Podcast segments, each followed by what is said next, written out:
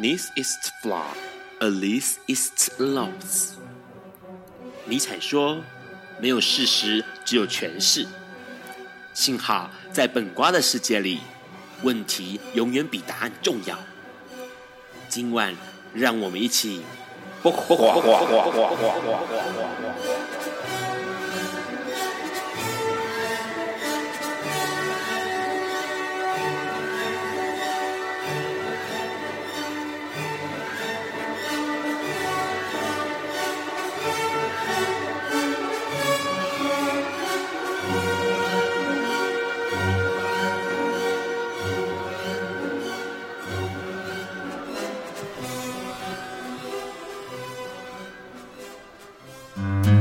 好大家晚安。今天是二零一八年十二月二十日，礼拜四，现在是晚上九点钟。你所收听的是播瓜笨瓜秀 Live 直播，我是主持人 Ron。笨瓜秀每周四的晚上九点到十点 Live 播出，隔天呢，礼拜五下午的五点钟，你可以从那个笨瓜秀 Facebook 的粉砖，或者是 Podcast 哦，或者是这个 Hearlist 网站收听重播。那当然，直播时段如果收听的这个中途哦有出现异常的话呢，可以请你把这个 Hi Channel 的 App 重新再开启，这样就可以继续收听了。那节目一开始，当然我们要先来聊一下这个礼拜的新闻哦。这个礼拜的新闻呢，其实有一个非常有趣的一个事情，也算是亚洲的一个新突破了哦。那是这个新加坡，新加坡在十七号，十二月十七号的时候判决，获准了一个男同性恋的医师领养他在美国代理孕母生下的亲生的儿子哦，那这是非常非常特殊的一件事情，因为这这个事件哦，在二零一七年的时候的初审判决，呃，是这个是不可以的哦。那可是，在二零一八年今年的年底十二月十七号的时候呢，推翻了初审的判决。那当然，这也为保守的新加坡社会开启了一个新的里程碑，因为我们都知道，新加坡或者是马来西亚呢，其实对于这个同志或者是男男哦这种同性恋的行为是完全不合合法的哦。那当然呢，在这个事件发生的时候呢，所以很多人都会觉得很惊讶，因为这个男同性恋哦，他的医师呢，他有一个长期伴侣，那他当时一开始先在新加坡想要领养这个合法的子女，但是不可以在新加坡是不可以同性恋合养合合养哦，领养回来的哦。那当然他就花了这个钱，然后在美国找了一个代理孕母，生下了他的男婴哦，然后想要带回新加坡来申请领养。然后，可是问题是呢，一开始这个新加坡是拒绝的哦，继续要付政府觉得这是不可以的。那可是没有想到，在今年的时候改变了这个情况。并且允许他收养哦。那因为这个法官认为，他说这个孩子对这个孩子来说啦，对这个直接领养对他来说是好的。而且呢，这个医师或者是这个小朋友，他在新加坡的生活呢也是非常稳定的哦。所以透过这种个人比较个人式的个案方式呢，让他获准可以领养他的小孩了。那对这个新加坡来说影响非常大哦，因为政府上面来说，过去男同性恋的合意性交哦，在这个法律上。是要判处两年徒刑的哦，在新加坡国家。那当然，这个判决对未来新加坡关于同志的平权上，绝对有非常非常大的转变。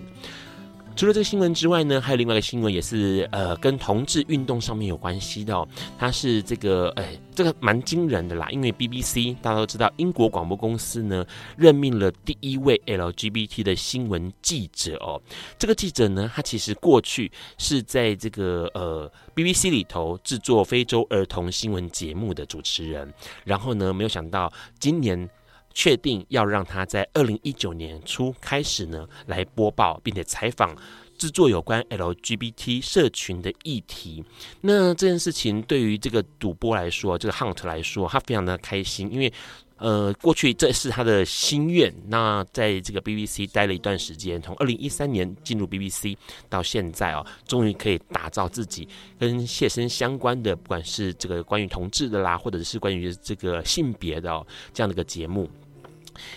那除了这两个消息之外呢，当然就是关心到我们的 HIV 议题哦，在未来一直持续，其实过去就一直持续在做这件事情。那当然现在更普及了，也就是怎么样去做预防，怎么样去做筛检哦。那目前从十二月十八号开始呢，政府也宣布了，机关署宣布说呢，今后都可以在家里自行做 HIV 艾滋的自我筛检哦。只要去这个订了哈，在网络上订了，然后你就可以在超市取货，取货这个唾液的自我筛检试剂哦。那这件事情呢，其实非常的方便，也可以保有个人的隐私，因为过去很多人。面对到筛检这件事情，是因为会害怕嘛，怕被曝光啦，或是怕说，哎，是不是去医院走动的时候会被人家看到啊？哦，那现在只要在家里面透过这个试剂，就可以自行的来做筛检，而且很方便，就在便利商店就可以领了哦。那当然这件事情呢，对于很多人来说是相当呃可可喜可贺的，因为这件事情。呃，不仅让我们更有筛检的概念，同时呢，更有保护自己的概念哦。那除了这个消息之外呢，在十二月十八也有一个新的消息产生了，就是联生的这个呃制作的艾滋病抗药新抗体的新药哦，UB 四二一功能性治疗治愈临床试剂第二期已经要开始进行这个呃试验了哦。那这个药剂其实很特殊，因为它其实是针对已经经在使用抗反转录病毒疗法的人哦，也就是在吃鸡尾酒疗法的人呢，血液中的 HIV 病毒量已经控制在每毫升哦五十个以下的这个感染者呢，他可以去使用这个试剂。然后这个试剂呢，他的希望是说，未来即使不再去使用呃这个抗反转录病毒的药物，还是可以持续的压低。血液中的病毒含量哦，那等于说，再进一步就可能可以让这个呃 HIV 的病毒可以完全的杀灭哦。这件事情其实是一个新转机。那当然啦，其实过去一直有这样的消息或这样的试验在产生，不过总是会遇到一些困难，或者是遇到一些呃比较挚爱难行的地方，不管是技术上的或者是这个政治层面上的哦。那当然，未来很希望能够这个药剂有新的。哎，继续的这个呃，持续的去研发，然后让我们的 HIV 感染者们都能够有个新的曙光哦。今天节目呢，待会要跟大家聊一个很有名的呃同志作者、同志作家。那当然，在这之前，我们要先来听这首歌。这首歌是陈奕迅在十二月的新歌，叫做《渐渐》。有一天，亚里斯多德在河边洗脚。他看了看身边的学生，将脚抽出水面，再踏入河中，说：“此水已非浅水。”另一位古希腊哲学家赫拉克利特也说：“人不能两次踏入同一条河中，因为无论是这条河或这个人，都已经不同，就如同历史上的今天。”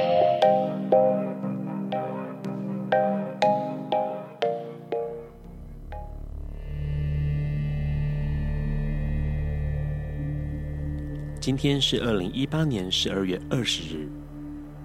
四十八年前的今天，也就是一九七零年的十二月二十日，胡差市，现今的日本冲绳县冲绳市，发生了反抗美军的暴动。第二次世界大战结束后，日本投降，盟军对日本列国展开了为期七年的占领。尽管日本在一九五二年四月恢复成独立主权的国家，但琉球群岛仍持续被美军占领二十年。是一直到一九七零那一年胡差暴动后，美国才决定在一九七二年终止对琉球的统治，并透过冲绳返还协定将琉球交还给日本。只是美军日后。依然驻留规模可观的军队在当地。美国驻军琉球时，经常在当地的犯罪或意外，都能获得无罪开释的判决，这让冲绳人相当不满。例如，一九七零年九月，一位美军在密满圆环附近撞死了一位五十四岁的妇人，肇事逃逸，后来却在美军军法法庭上。获判无罪。诸如这一类的肇事，美军军人因受驻军地位协定的影响，以至于这些美国长期驻外地的军人可以不受当地法令的约束。这样的情况，使得冲绳人不满的情绪日益高涨。十二月二十日当天凌晨一点，一群美军陆军医院的士兵酒后驾车，在湖屋十字路南边两百公尺处撞上了一位正要过马路的当地人。车祸发生后，美军士兵下车查看，发现这名男人只是轻伤，还可以起身，便想转头离开。现场一群目睹事发经过的计程车司机团团围住这四位美国士兵，民众也纷纷聚集，并叫骂道：“又要无罪开释了吗？美国佬滚回去，别欺负我们冲绳人！”美军宪兵队在车祸后派两辆车到达现场，想为肇事的四位美国士兵解围。民众要求还原现场，模拟车祸情况。事后，许多人陈述，到场的美国宪兵只顾着照顾自己人，却完全无视被撞的男人。接着，另一辆赶来支援的美军军车。竟不慎撞到现场另外一位群众，在场七百多人忍无可忍，开始朝美军丢掷石块和瓶罐，并试图掀翻后来撞到人的那辆车。当地警方快速将肇事美兵送离现场，但原本的骚乱还是演变成了大规模的暴动，尤其现场军警的鸣枪警告。却适得其反地引来了更多的市民，民众的数量很快到达了五千人，而到场支援的美军宪兵也增加到了七百人。愤怒的冲绳民众捣乱，推翻了七十辆以上的汽车，甚至纵火。周遭的住家、酒吧、餐厅也组装燃烧瓶投掷，美军士兵被市民拖下车痛殴。有些民众甚至闯入了附近空军基地，见车就砸，并打破房屋所有玻璃。基地内的物品也无一幸免的被捣毁。受到损害的还有更远一点的嘉手纳基地美军支援办公室、美军军报分社、三间美侨学校。美军宪兵最后动用了催泪弹还击，一直到早上七点。暴动才渐渐平息。根据统计，一共有六十名美国人与二十七位冲绳人受伤，八十二人被拘捕。胡茶暴动让美国政府决定在一九七二年将琉球返还日本。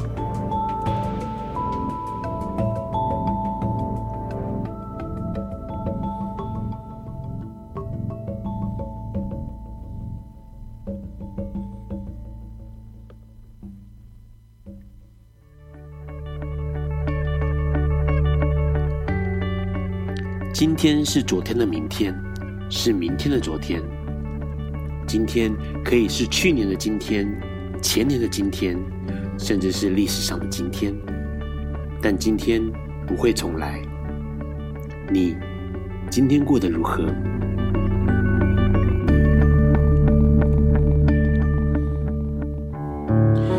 你现在正在收听的是《播瓜笨瓜秀》Live 直播。刚刚我们先听到了陈奕迅的新歌哦，在二零一八年十二月的时候出的啊，这首歌叫《渐渐》哦。那今天这首歌呢，它其实是在描述一个关于离开或者是这个忘记的故事哦。那对于很多人来而言哦，其实。呃，可怕的不是离开哈，离开并不是最可怕的，而是忘记哦。那只是说那个忘记要怎么做到，然后它是不是一个可以被当做是离开的疗伤药这件事情，其实是很多人一直在呃思考的哦。当然，就面对离开这个事情是呃辛苦的，然后面对呃有爱的这个离开或者忘记，也是一件很让人觉得难以捉摸的事情。多年来哈，大家一直在讨论这个事情。今天呢，其实要跟大家来聊书。那为什么会想要聊书？其实应该是要说聊三岛由纪夫这个人哦。那其实对于呃这个这个世代来说，其实三岛由纪夫他在这个过世之后到现在已经有四十八年哦，四十八年的时间，将近要半世纪了。那这半世纪以来，其实很少一个作者，应该说。呃，一直被很多人在讨论他的呃死亡，或者是他的呃离去哦。这件事情其实是在文坛少见的。那当然呢，其实三岛由纪夫他用一个非常特殊的方式让自己离开。那待会我们会后续会慢慢的去聊到哦。那当然除了这个之外啊，当然就是呃三岛由纪夫他对于美学的追求这件事情呢，让许多人呃。会公认，一致公认是到目前为止，可能还没有其他的作者或者作家哦，可以抵达他像他这样的巅峰。面对美这件事情，然后追求美的极致哦，那那个极致对很多人来说，也许听起来会有点点的呃怪异，或者是变态，或者是不可置信哦，但是却是不可否认，它的确影响了整个日本文学，或者是日本人的文化里头哦，生根在文日本文化里头。那在这个他过世四十八年，即将要半世纪的时间。在这个木马文化出版社呢，就开始制作了，重新制作、重新出版，或者是有一些译本哦，是重新翻译了他的经典的作品哦，几乎是全面性的。那为的就是希望说，能够让许多的读者，过去可能是片面的去了解，或者是去认识三岛由纪夫的书。那这一次呢，可能包括他的传记啦，他个呃别人帮他写的传记，或者是呢他的所有的作品，可能像包括我们过去很熟悉哦，每个人都知道、公认这个三岛由纪夫自己出柜哈、自爆出柜的作品，这个《假面的告白》、那《金阁寺》或者像《爱的饥渴》这几本书呢，都被重新翻译了。那当然也有一些书是旧的翻译本，但是重新再出版，包括文章读本啊，或者是像他的短篇小说集《呃女神》啊，或者是像《丰饶之海》。那对于 Run 而言哦，其实重新翻译本，尤其对这个占岛由纪夫的作品来说，是相当重要的哦。因为在现在的时空，二零一八年这样的时空底下，面对不管是性别或者是性这件事情，观点跟角度。都已经跟过去不同。那换句话说呢，其实也许在过去的译本当中，你可能会看到一些段落是模糊不清的，然后或者是呃很难理解到底在讲什么哈，因为它实在是翻译得太隐晦了哦。那在二零一八年的新译本里头呢，你会看到很直接的、那很赤裸的，或者是很冲击性的文字内容。这当然是三岛由纪夫的，呃，更贴近三岛由纪夫的原意啦，哦，因为三岛由纪夫本身就是一个追求非常非常呃呃爆裂式的，或者是追求一个极致的，或者是刚烈的，或者是坦坦诚赤裸的这样的一个呃人哦，当然不是指呃行为也是，但他的文体更是哦，他的书写的文体更是，那。对阮而言，其实，在二零一八年的这个圣诞节前哦，因为即将就要圣诞节了，再过四天就是圣诞夜，二十五号就是圣诞节，其实很适合买一本你觉得你喜欢的，或者是你觉得呃可以让别人去理解、认识更多世界的这个书籍的话，三岛由纪夫会是个首选哦，因为他有几个重要的作品，个别有不同的面向。那待会呢，让要跟大家来聊一聊这些作品，同时聊一聊这个传奇性的人物，让大家能够更了解三岛由纪夫。那呃，也更清楚为什么从过去到现在，甚至一直到呃每次同志的社群里头，在拿出经典讨论同志议题的时候，国外欧美可能就是王尔德，那在亚洲区可能就会直接讲到三岛由纪夫。在这之前呢，我们要先听这首歌，是王心凌带来的新歌《大眠》。Hello，你现在正在收听的是播瓜笨瓜秀 Live 直播。刚刚先听到了，也是十二月要发片的哦，王心凌《大眠》这首歌。那当然，王心凌用她甜美的歌声来描述一个这样子深刻的情感哦。在《大眠》这首歌可以听到，哎，王心凌似乎把过去的一些经验唱进了歌声当中。刚刚先提到了三岛由纪夫的这个呃作品，似乎是呃对让而言很适合拿来买来送啊、呃，当做是圣诞节礼物哦。为什么？其实三岛由纪夫会对让而言是一个呃必读的作品哦，就是让觉得你。就是一一生应该要至少读一本三岛由纪夫的作品哦，因为他其实在呃在外显上来说，外在因素来说呢，让会觉得他呃在显示了几个环境上的或者是时代上的一个呃特殊性了。那当然他是一个战后作者嘛，在二战后的作者，那他忠实而且很呃算算是很凸显出了日本的民族性，对于日本的那一种嗯。呃必须要报国，必须要嗯、爱国啊，或者是很强烈的民族意识。他是一个很称职的作者，同时也在他的作品当中呈现出来。那除此之外呢，他在这个呃时代性也非常具有呃标杆，因为他在这个他虽然是日本跟这个。第一位诺贝尔文学奖得主川端康成是同一个时期的。那川端康成算是他的老师，那他们两个是同时被提名的。那后来是川端康成获得了日本的获得了这个诺贝尔文学奖，所以其实他的文体或者是他的呃造诣上来说都是不可小觑的。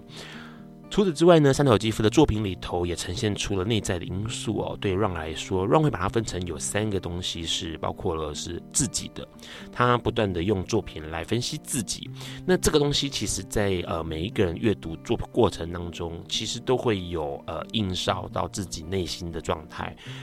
包括像《假面的告白》或像《镜色》，都其实是在不断的切自己啊，切割或者剖析自己。那除此之外呢，呃，他的作品也展现了这个自我，包括是接纳自己，或者是用另外一种存在来面对这个社会哦。那让来说，对让而言，就是金金阁寺，或者是像镜子之家，或像忧国，都是这样的作品，去超越自己，然后去找到另外一个方向，另外一个面向，来让自己可以面对这个社会。接下来当然就还有超我的部分，那当然就是追求到最极致的状态了，然后去反复的辩证关于他想要追求的，也许是自己哦，或许是存在，也许是美这件事情，或是也许是呃消失，或者是虚无。那这个作品当然对代表的就是丰饶之海哦。这些作品都能够展展现，就是三岛由纪夫夫的作品都能够展现这三个面相。换句话说，其实呃，对于读者来说，或对大家来说呢，嗯、有一本三岛由纪夫的书，你去阅读它的时候，你可能会从中看到自己的样子哦。那其实应该这样说，呃，很多人会说啊，那三岛由三岛由纪夫这种文学性的东西我读不来，那是不是有可能是呃我的这个慧根不够啊，或者是这个呃本来就没有在看文学书籍啦，所以就不用去碰它了哦。那当然你可以把它当做是这个呃个人的。一个书来看哦，因为其实三岛由纪夫他自己本身就像一本书一样，他把自己弄得像一个作品一样，嗯，用生命打造了不管是文字或图片，或者他的行为或他行动艺术哦。在呃二零一八年六月的时候，由远足文化出版了一本书，叫做《美与爆裂》。三岛由纪夫的生和死这本很厚的传记里头，就详细的去聊到了三岛由纪夫，包括他个人跟他的家族，那还有他的作品。我们可以从这个很厚的书里头，很厚的传记里头，去读到三岛由纪夫他的整个的思绪的脉络哦。那这个书呢，其实是呃是一个国外的记者写的，他叫亨利·斯考特·斯托克。很多人对他的这个书呢，就是对这个人呢，其实好像诶，好像有印象，或者是好像有记忆，但是好像又。啊，似乎听过，但是又没有太多的印象。好，因为其实这个亨利·斯考特·斯托斯托克呢，他其实在呃过去有一个比较，应该算是比较呃让人惊讶的作品呐。这个惊讶的作品，就是因为他曾经写过一个关于日本侵华啊这件事情。啊、包括这个大屠杀啦，哦，或者是一个这个呃，在二战时间发生的事情的一个作品。那这个作品呢，其实有造成一些呃呃，后来有些日本人会觉得这个作品呢，其实是呃不实的，然后有一些呃状况出来。所以这个作品呢，其实在全球卖了非常高的销量哦，十万册，叫做《英国记者看同盟国战史观的虚妄》哦。那当然呢，呃，这个亨利·斯考特·斯托特呢，他可以去撰写三岛由纪夫的这个传记哦，是因为他跟三岛由纪夫的关系非常的好。那他在这个三岛由纪夫自切腹自杀之后呢，也是唯一在现场的一个这个国外记者哦，我自杀现场的唯一一个唯一国外记者。那很长的时间，三岛由纪夫都是跟他密切保持联系的，在网在呃晚年的时候，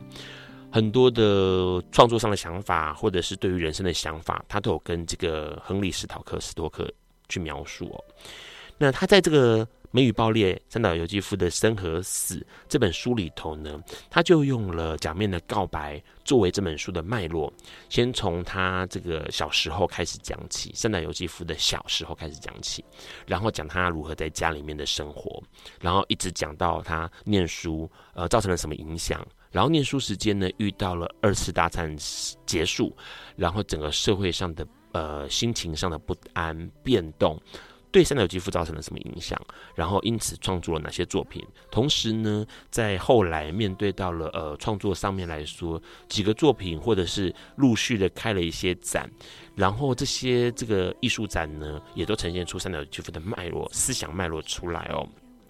所以这本书其实对让来说，假设你觉得不嫌那个字多，它其实是一个非常非常好的呃书籍，来通盘性的认识。三岛纪夫这个人哦，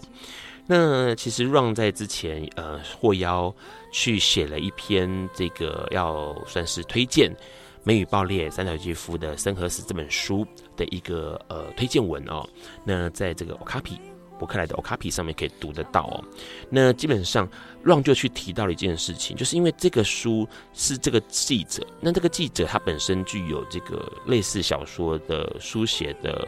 叙述能力。所以他经常性的会快速的调动，同时快速的让他的呃这个思绪脉络哦，文章的脉络，从现实状态，或者是立刻的里进到三岛由纪夫的心理状态里头，那或者是倒过来从心理状态变成现实状态。所以他的这个书，这个书一开头就直接描述了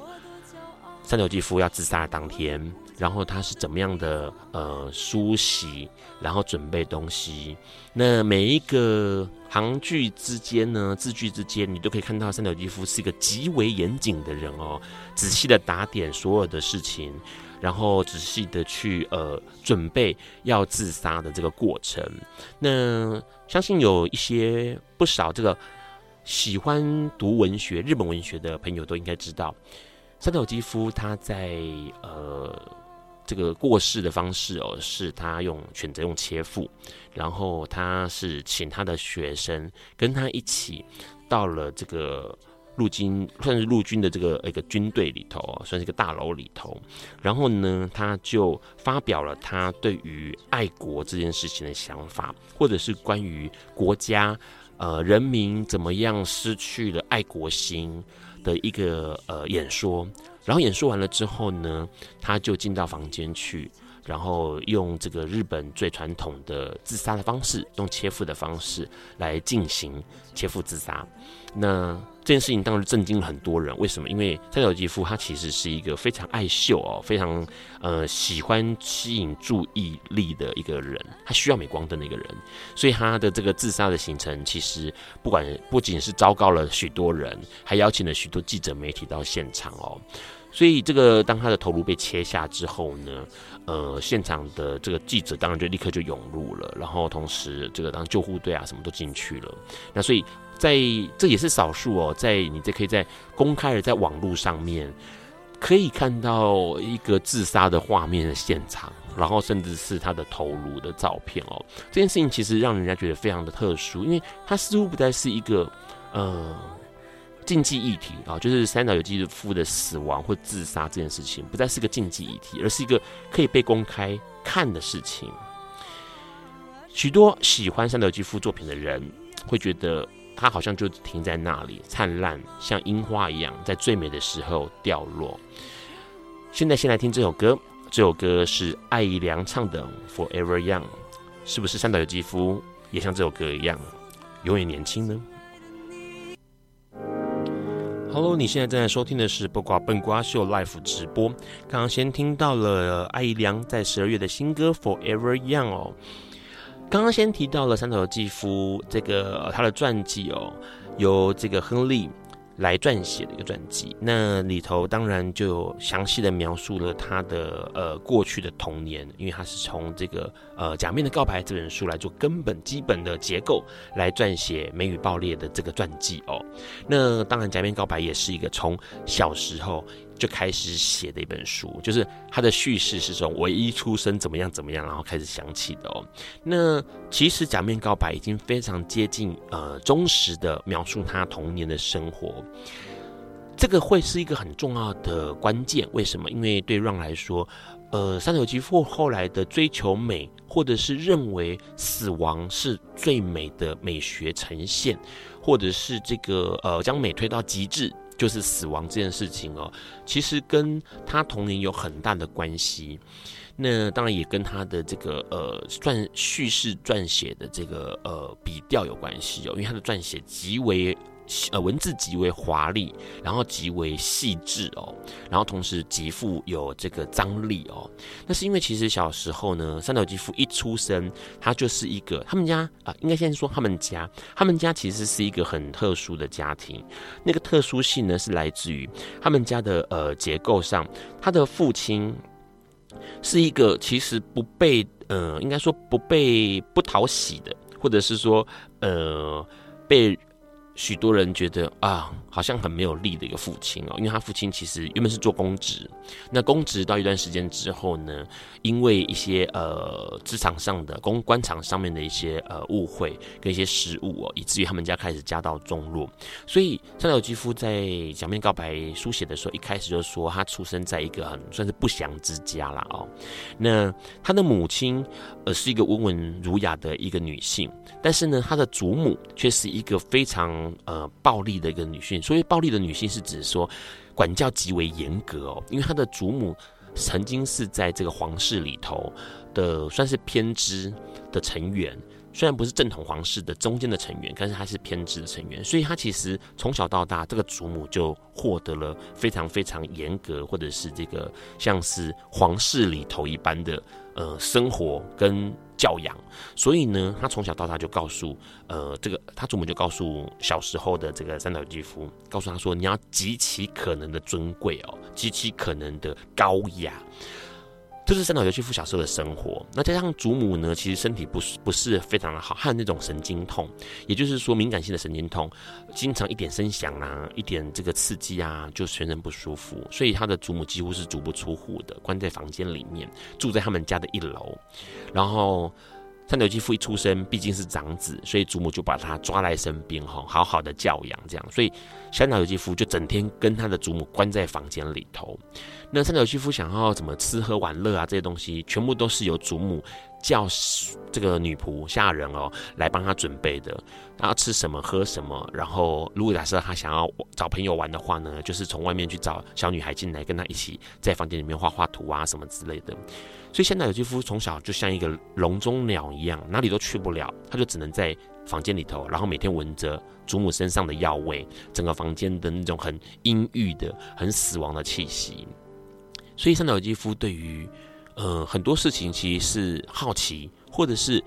从来没有接触过的呃想象吧，就会延伸出来。直到有一次，在这个一个下午。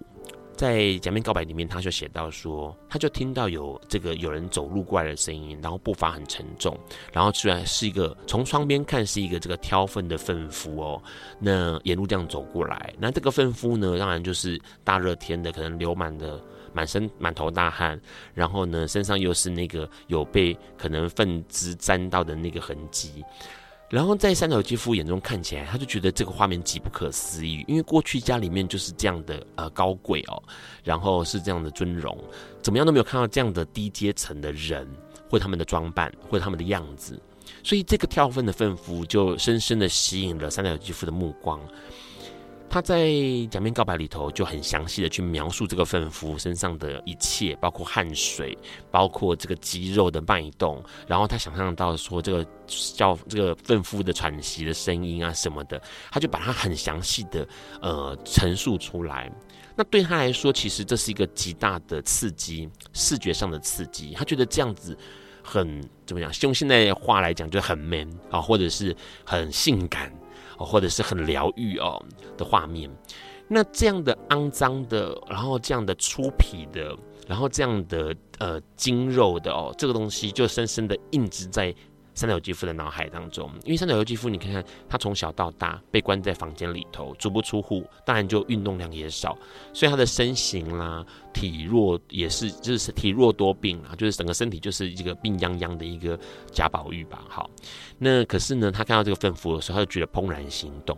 那这件事情其实也深深的影响到他后来关于创作上面去呃思考，或者是他的人生上，因为我们很多人都知道说，其实三岛由纪夫他。对于这种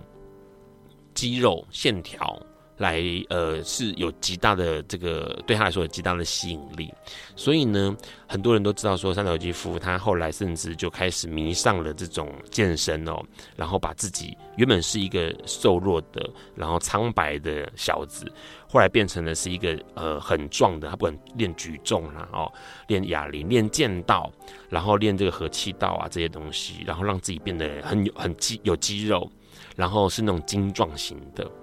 那因为三岛由纪夫他的个性就是很极端，同时呢会想要追求最好或者是更好，所以他把他自己练得非常的不可思议，就是很多人会觉得说啊，怎么会有这么大的差异哦？以前是一个俊美的男孩子，然后居然到现在变成是一个很强壮的男生这样子，然后也因为这样的关系，他甚至就。我觉得那个过程是越来越自恋，他可能从自己的文学上面获得自恋，也从这个健身的成果上获得自恋，所以他在呃。呃，算是二十多岁的时间，三十多岁的时间，在一九六三年的时候呢，由细江英公帮他拍了这个写真书哦，写真集叫做《Kid by Rose》。那在一九七一年的时候出版，变成叫《蔷薇型》哦。那当然里面就充满了他的肉体，跟他在舞弄这个呃武士刀的一个呃镜头。他同时也将这种美，哈，就是这种肌肉的美。跟暴力哦，跟刀子有关的暴力的美，甚至里面有很多的花卉，这样的花朵啊，这样的美结合在一起，然后呈现出一种过去可能在日本里头看不到的，日本文化里头看不到的一种美学。那那个美学是极为呃狂妄的，极为。外放的，然后极为嚣张的那种那种美哦。可这种美其实很特殊，它其实后来影响了非常多在日本的，不管是文学上，或是艺术上，或者是美术上面哦，非常多的改变。三岛由纪夫他的这个父亲是不。喜欢也不希望他触碰文学，所以他的整个家里面其实就只有他的母亲，也就是沃文从小姐哦，最了解三岛由纪夫，同时也最疼爱他的儿子三岛由纪夫哦。那沃文从这个母亲几乎是等于是三岛由纪夫的第一个读者。每次三岛由纪夫写完稿子，就是给他母亲看，然后给他母亲，请他母亲讲讲一些想法，这样子。所以他的母亲其实一路上都知道他儿子的变化，那个关于心境上的变化，或者是关于他的价值观的变化哦。所以在三岛由纪夫过世之后呢，其实很多人在公祭场合上面的，呃。心酸难过啦，掉叶的时候呢，其实他的母亲就告诉大家说：“你们不要那么难过，因为三岛由纪夫他做了一件他这一辈子最想做的事情，也就是追求美的极致。那那个美的极致就是死亡。那听起来，现在有很多人听起来就说：那好可怕哦，是不是在鼓励自杀，还是鼓励死亡啊？其实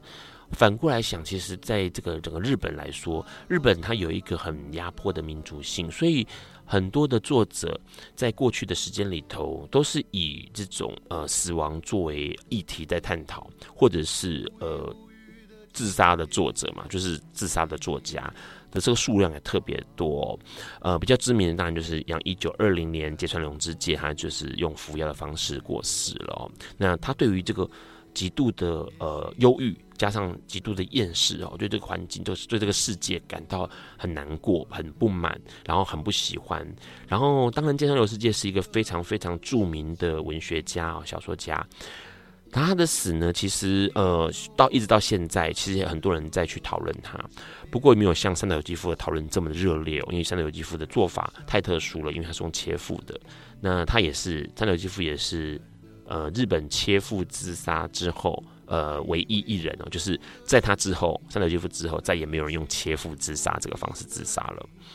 然后除此之外，当然一九四零年的太宰治哦，也是一样是一个呃大家都知道极度厌世。然后从十九岁就开始多次自杀，然后都一直都死不了，然后到最后才好不容易，终于自杀了多次之后，终于才死亡哦，服药然后投河自杀哦。那这些人还有包括后来的这个呃呃许多的作者，还包括川岛川端康成，也都是对于这个世界上的一些呃不一样的想法而走上了决绝之路哦。那。当然，川端康成的情况不太一样了，因为他呃在获得诺贝尔奖之后呢，他其实一直在过去一直在追求永恒的孤独，那他选择了自自杀这个这个路径哦。所以三在日本三岛由纪夫之外的这些作者们，都可以看到他有一个很特殊的对于环境上面的不融入感哦。那就像在太宰治说的“人间失格”一般哦，就是他一直觉得对这个世界只是充满了亏欠，然后呃。格格不入，所以他必须要把这个自己从这个世界上移除。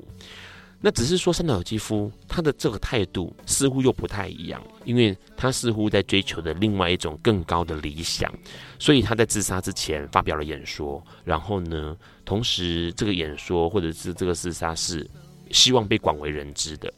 这件事情相当的特殊。在三岛由纪夫的众多作品当中呢，刚刚提到了，不管是这个呃《假面的告白》，那或者是像我们最知名的《金阁寺》，这些作品其实都在讲到这个呃幻灭这件事情，或者是从认识自己，然后到呃用另外一个面向来面对自己，然后跟这个社会做互动。那在这个这些作品之余呢，其实三岛由纪夫他还写过了一个呃一本小说，这本小说其实对让来说它相当的特殊，叫做《曹操》，也是许多人喜欢的一个作品，然后也是被公认最好读的一个作品。待会我们先来聊一下《曹操》，同时也要来聊一下他的经典作品，也就是《丰饶之海》，因为这两个作品呢，其实有极大的差异，同时也能够看到三岛由纪夫。在内心当中的两个面向，在这个之前，我们要先听这首歌，是陈升带来《寂静之喧哗》。爱因斯坦说：“这世界不会被那些作恶多端的人毁灭，而是冷眼旁观、选择缄默的人。”苏格拉底说：“世界上最快乐的事，莫过于为理想而奋斗。”今晚，谁来跟我们说悄悄话？名人悄悄话。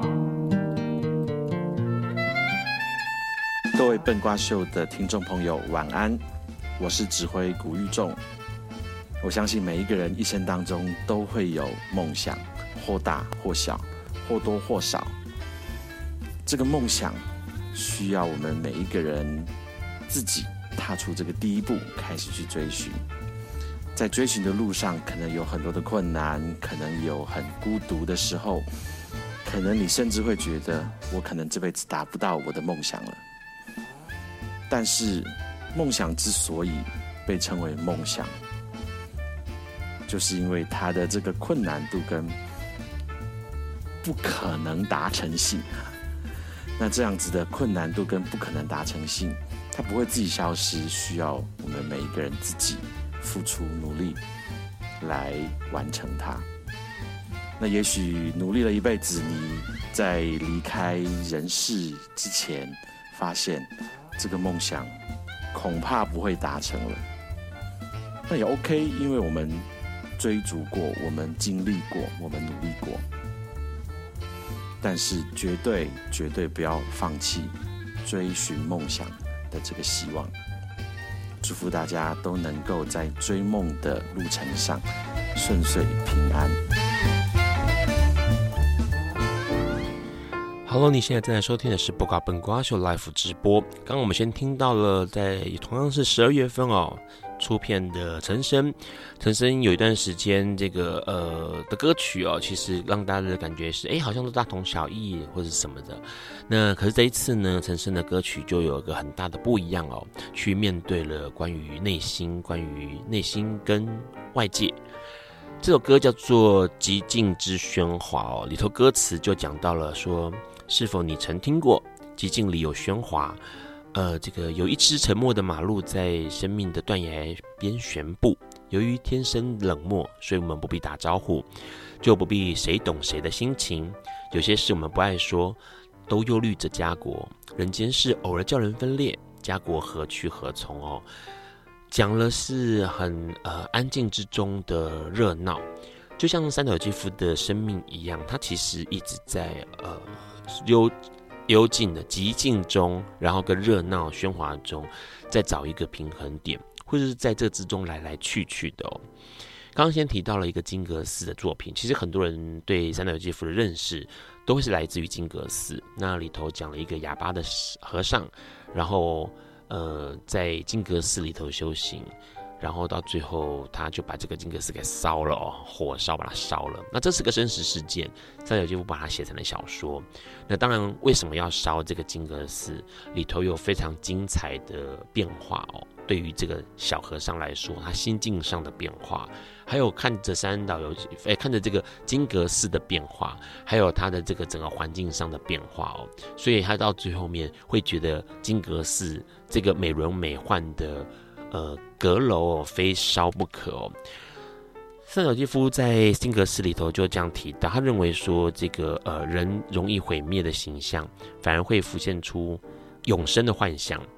而金阁寺哦，金阁寺它历经了百年不坏哦，金阁寺的美却反而露出了毁灭的可能性。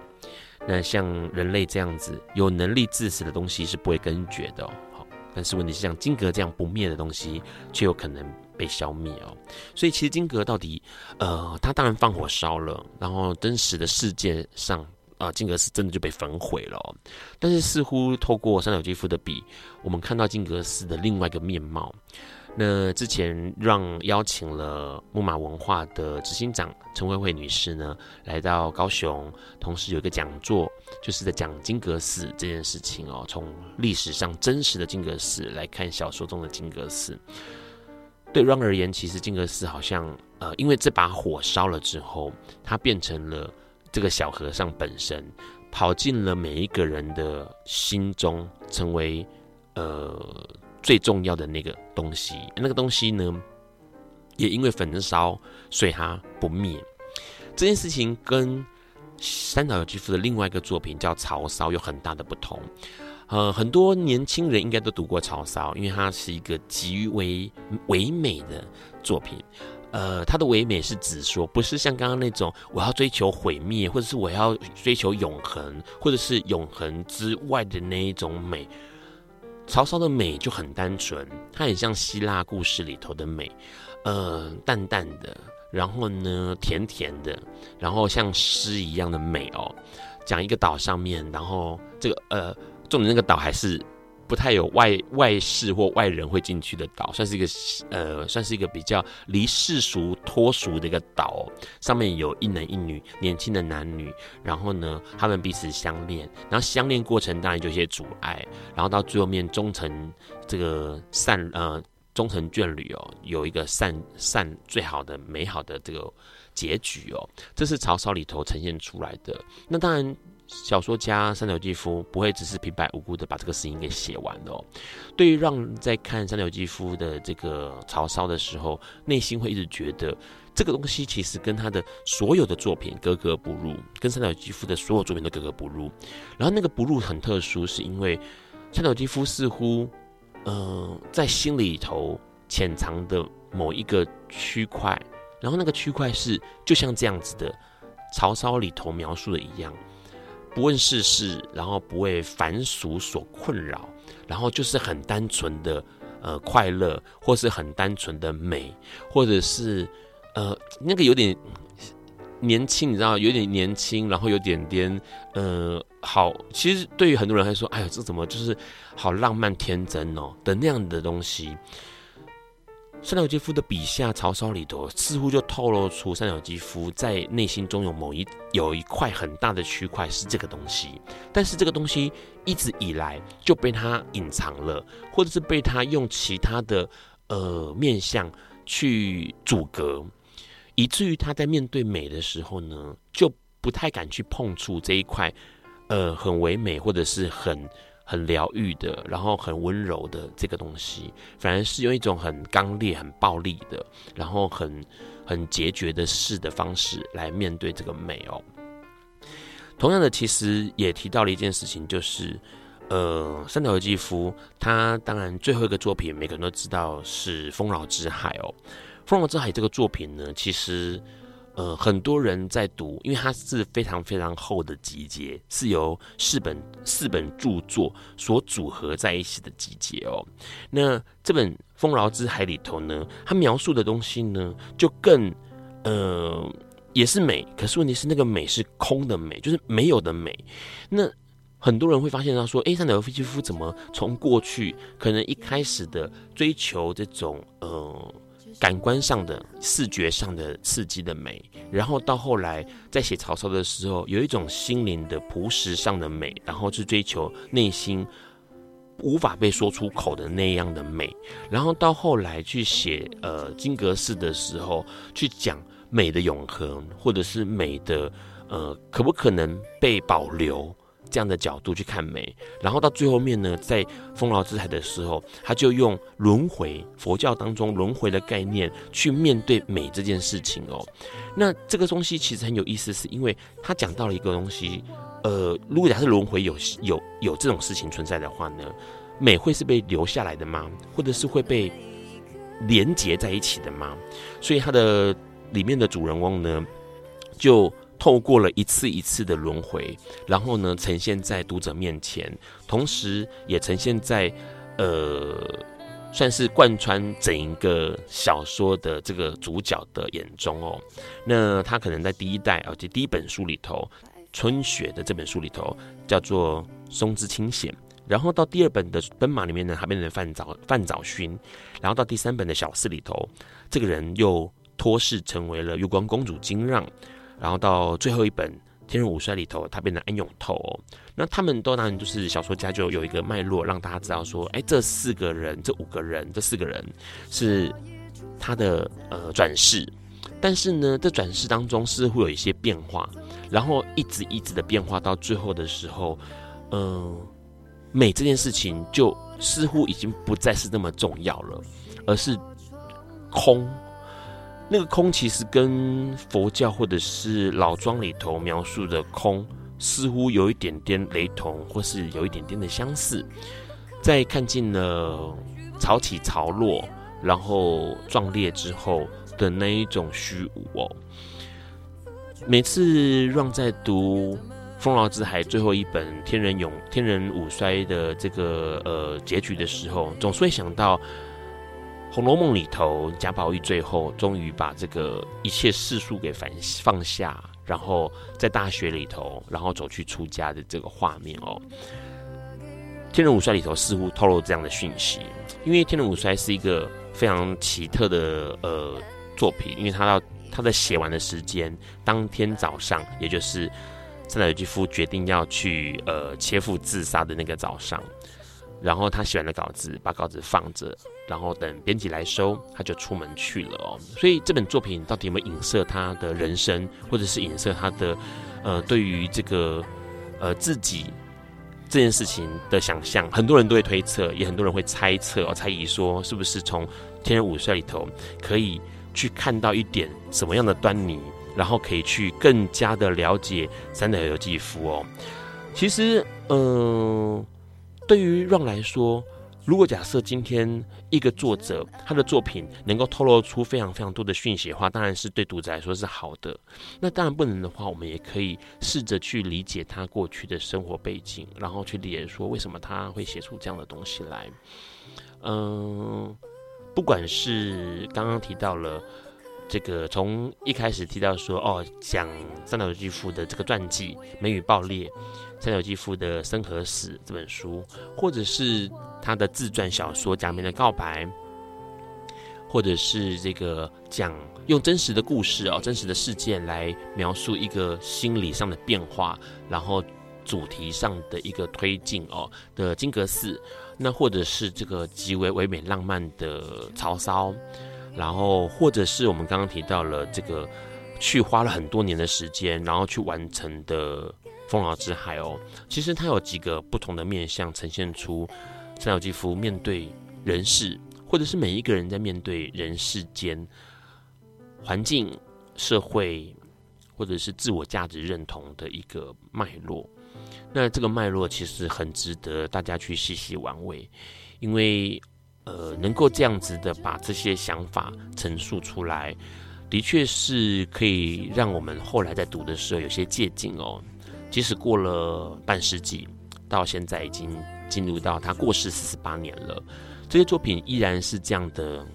熠熠生辉哦，还是很惊人的，可以让人觉得啊、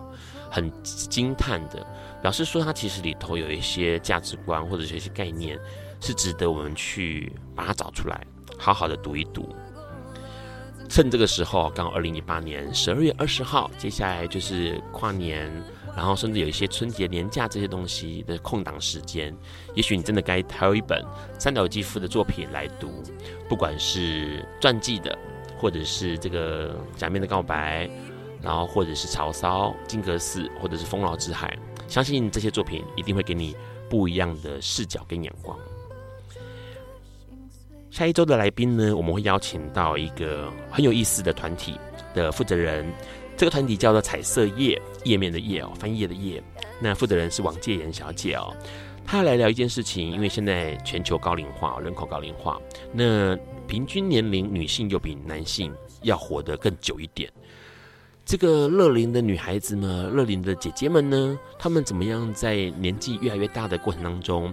获得自我的满足，获得这个呃生活上的意义哦，然后怎么样自己可以跟自己对话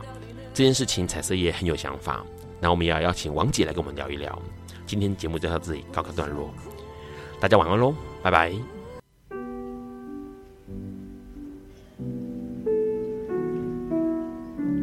以上节目不代表本台立场，感谢国立中山大学与中华电信协助播出。